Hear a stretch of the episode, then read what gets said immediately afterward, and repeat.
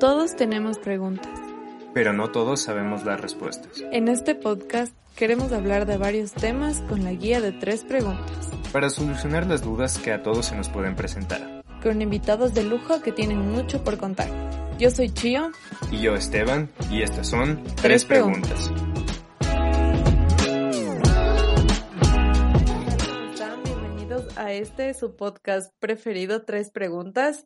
Hoy ya estamos en el noveno episodio de este podcast y hoy venimos con un tema bastante interesante, bastante discutible también, que es sobre la educación.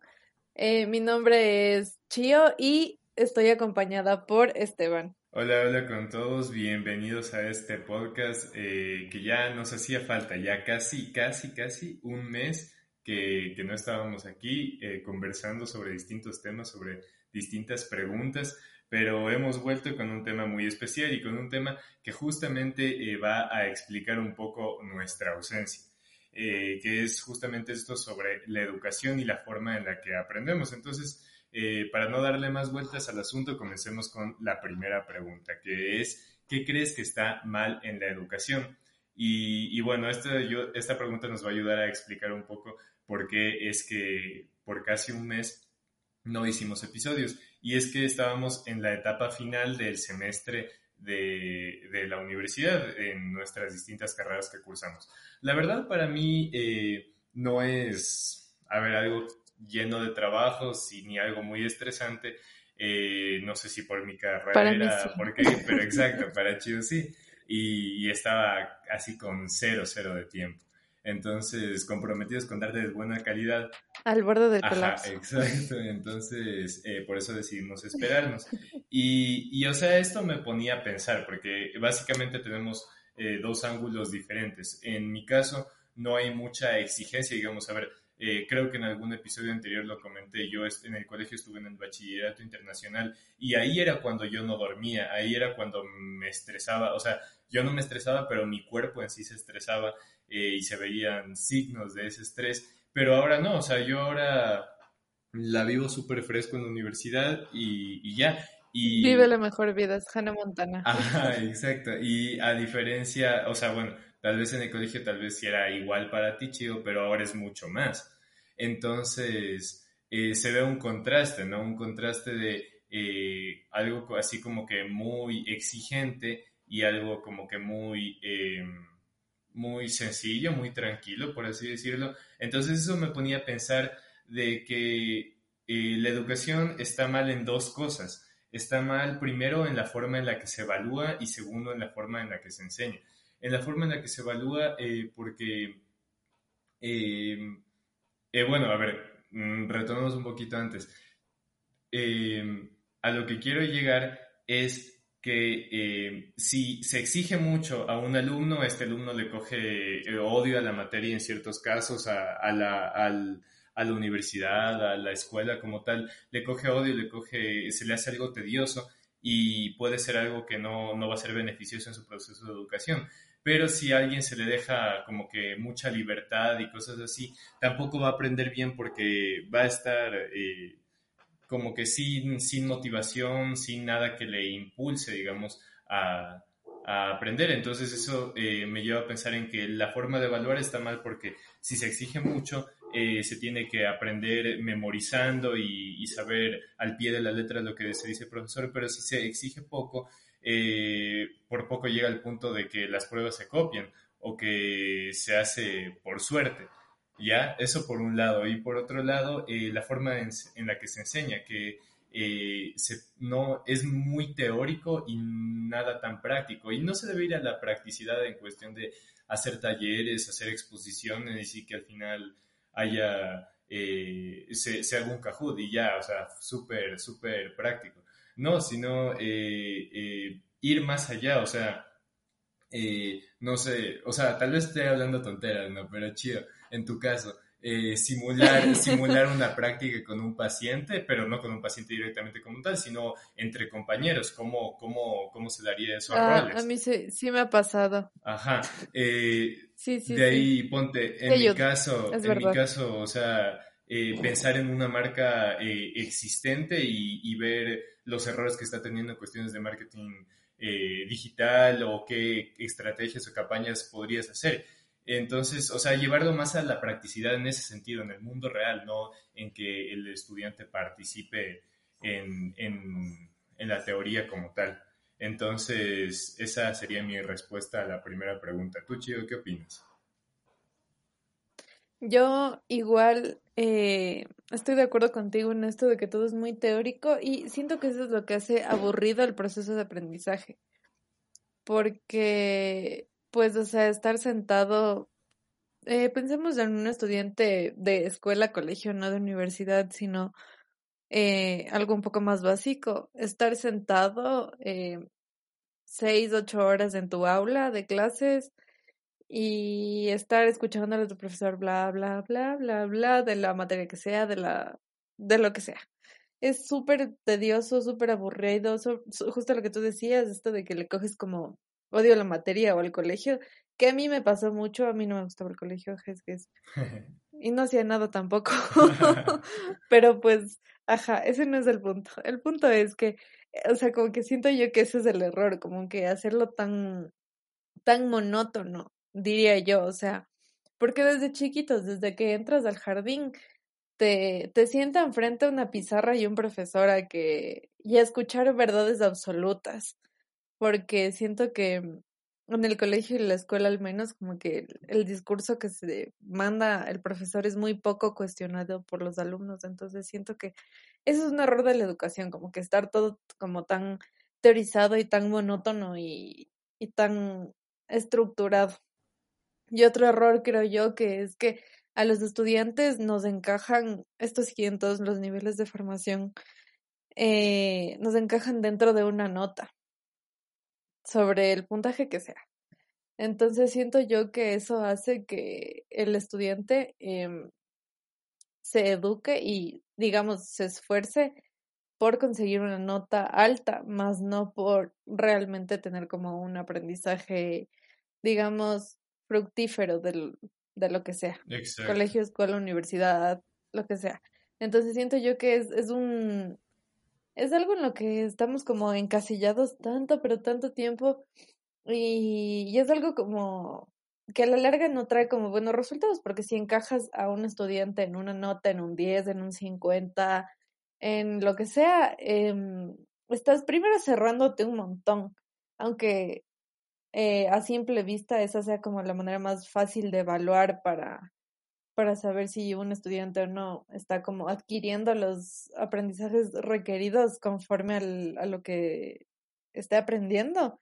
Eh, no, o sea, siento que no es como tan, ¿cómo decirlo? Como tan válido, tan bien justificado. Y pues sí, o sea, siento que a la larga eso también eh, contribuye a la formación de personas mediocres, porque pues no eres una nota. exacto. sí, la nota no refleja nada. Y, y, justamente algo que mencionaste me parece súper interesante y es... Porque puedes copiar. Ajá.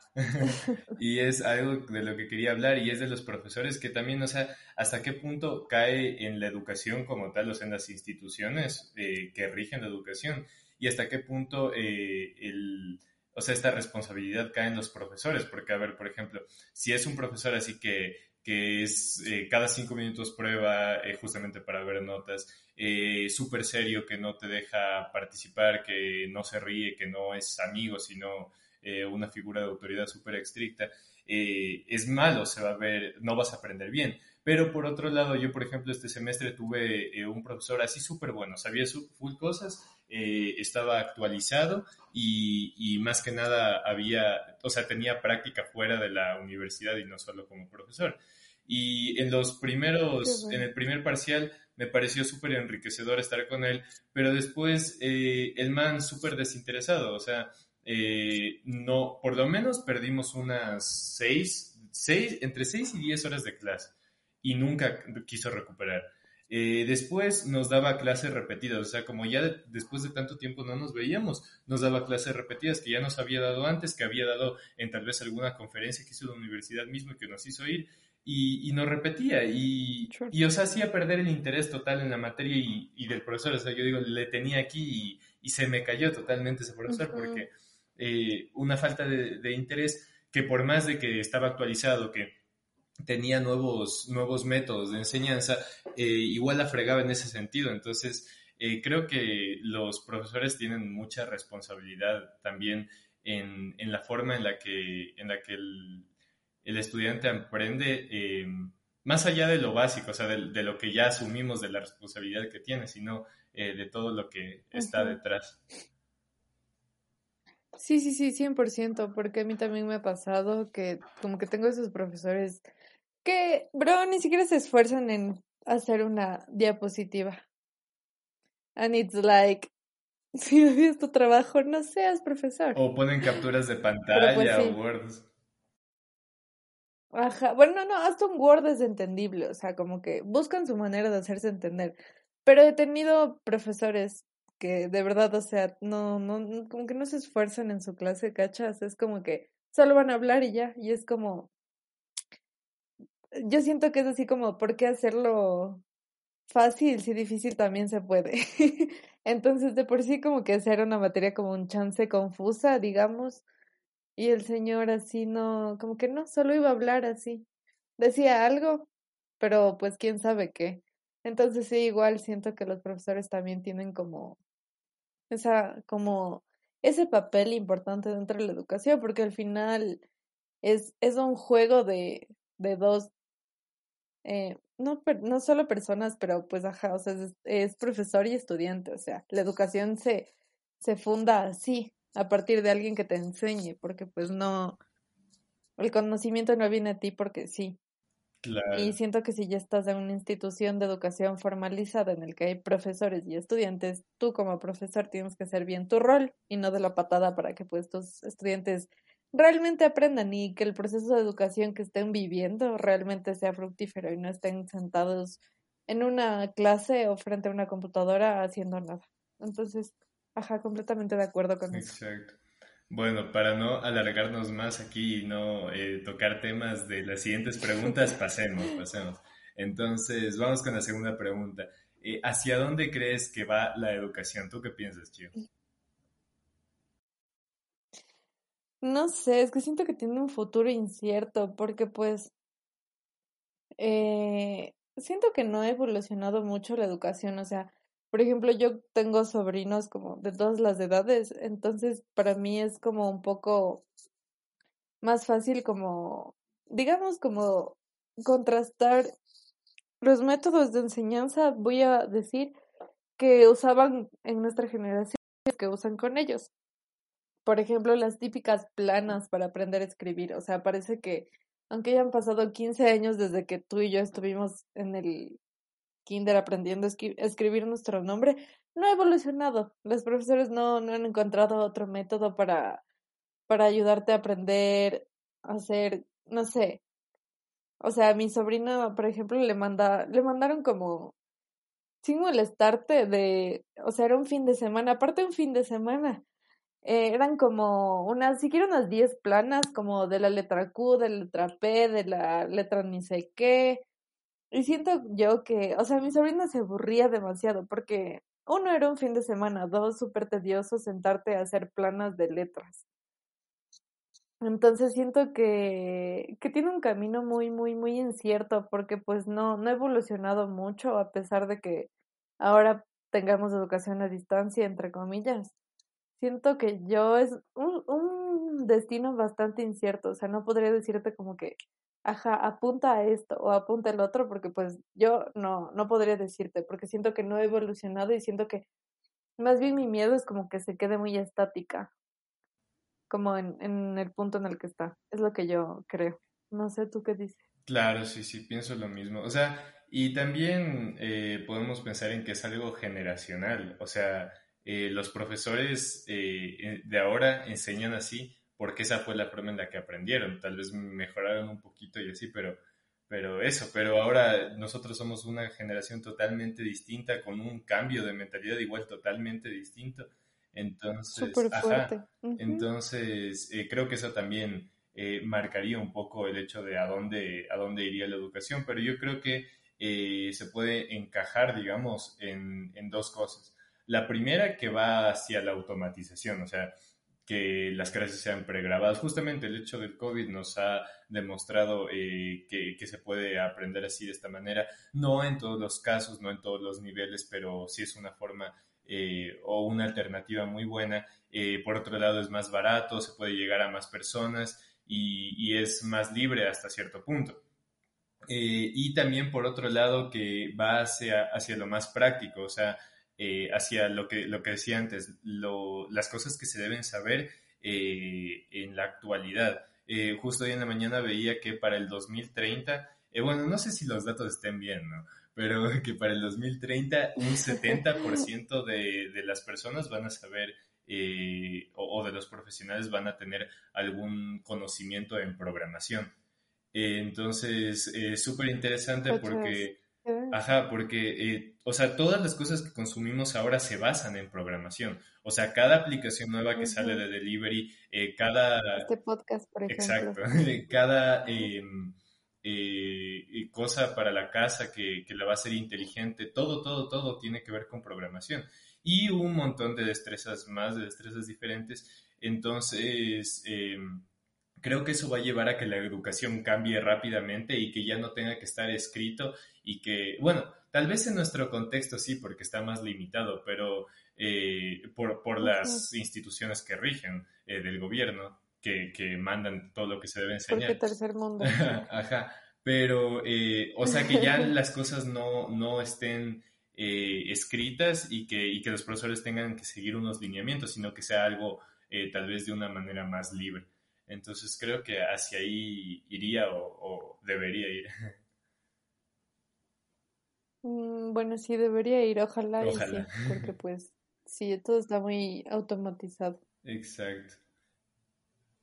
Entonces pasemos con la tercera pregunta. Eh, ya hablamos mucho, criticamos bastante. ¿Qué propones para cambiar la forma de aprender? ¿Cuál es tu opinión, Chido? Ay, este es mi momento de brillar, amigo. es que, no sé, o sea, justo eso a lo que te decía al inicio, que como que el, el discurso del profesor, lo que te dicen los profesores es muy poco cuestionado. Y siento que crecemos em, con un modelo educativo en el que no te hacen realmente aprender ni razonar, sino que simplemente es, como tú decías, igual al, inicio, aprenderte cosas de memoria. Y tenemos exámenes de opción múltiple, en el que tienes que aprenderte de memoria fechas, de memoria eh, nombres de personas y que aparentemente fueron importantes para la historia, y realmente no hay como un pensamiento crítico que te lleve como a un, a un razonamiento como un poco más profundo, voy a llamarlo, pero que realmente te haga como a, analizar como lo que estás aprendiendo, llevarte a cuestionarte, porque eh, al final los colegios, escuelas y universidades que siguen como este tipo de educación, voy a llamarlo, están simplemente produciendo estudiantes guion profesionales eh, que no, no, o sea, como que no razonan, no ven el más allá del, de lo que se les está enseñando. Porque pues hay que saber que también lo que se enseña en los colegios y escuelas está sesgado, como tú decías, por el gobierno. Entonces siento que eh, yo propondría como un cambio, como una estrategia nueva eh, un, un, modelo educativo que te haga como un poco más crítico, que te haga analizar, eh, pensar, razonar sobre lo que estás aprendiendo y no simplemente sentarte con un examen de opción múltiple frente a ti, eh, porque pues no sirve de nada.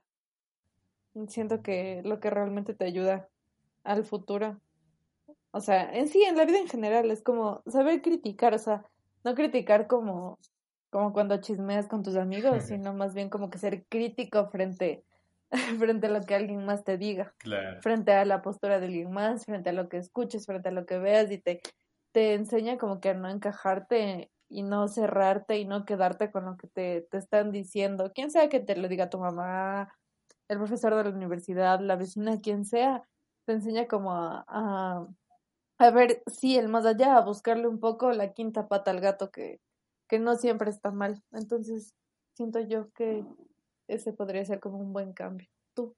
Sí, sí. O sea, sí, es totalmente lo que dices, un cambio completo de mentalidad y, y no solo, o sea, de las personas que, que van a enseñar, sino también eh, de nosotros mismos como alumnos.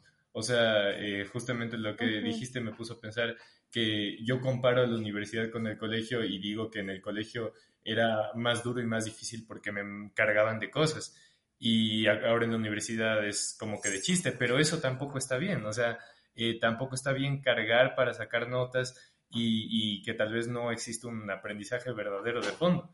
Entonces es sí, totalmente un cambio de mentalidad.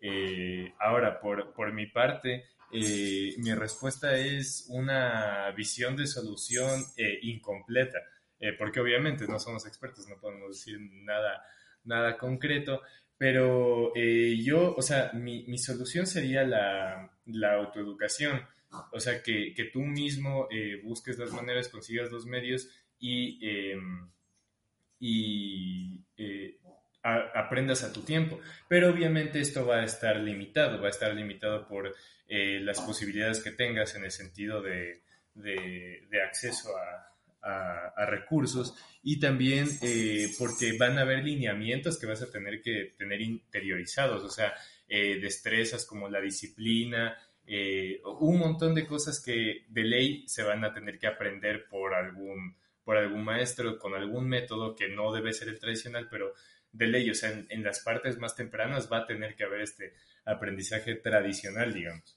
Entonces, eh, creo que la pandemia mismo nos ha eh, mostrado que se puede hacer algo híbrido, o sea, que justamente se pueden mezclar eh, diferentes cosas, diferentes métodos de aprendizaje para, para así conseguir el mismo fin. Obviamente no digo que la forma en la que se ha aprendido en, en la pandemia ha sido buena, porque no hay full, full vacíos, ajá, pésimo. Pésimo servicio. Pero, pero tal vez, o sea, tal vez no, eh, o sea, de una manera superficial, digamos, que se podría, se podría aplicar, se podría unir las cosas y obviamente probarlo y crearlo desde un ambiente controlado, no, no desde esto que nos vino y nos cayó de una. Entonces, eh, sí, creo que esa, esa podría ser eh, eh, una forma de, cambiar, pero obviamente, o sea, tiene que ver un montón de cosas, el gobierno, las distintas instituciones eh, de renombre también, universidades, colegios que ya tienen una amplia trayectoria y que no pretenden cambiar, pero justamente para eso nacen...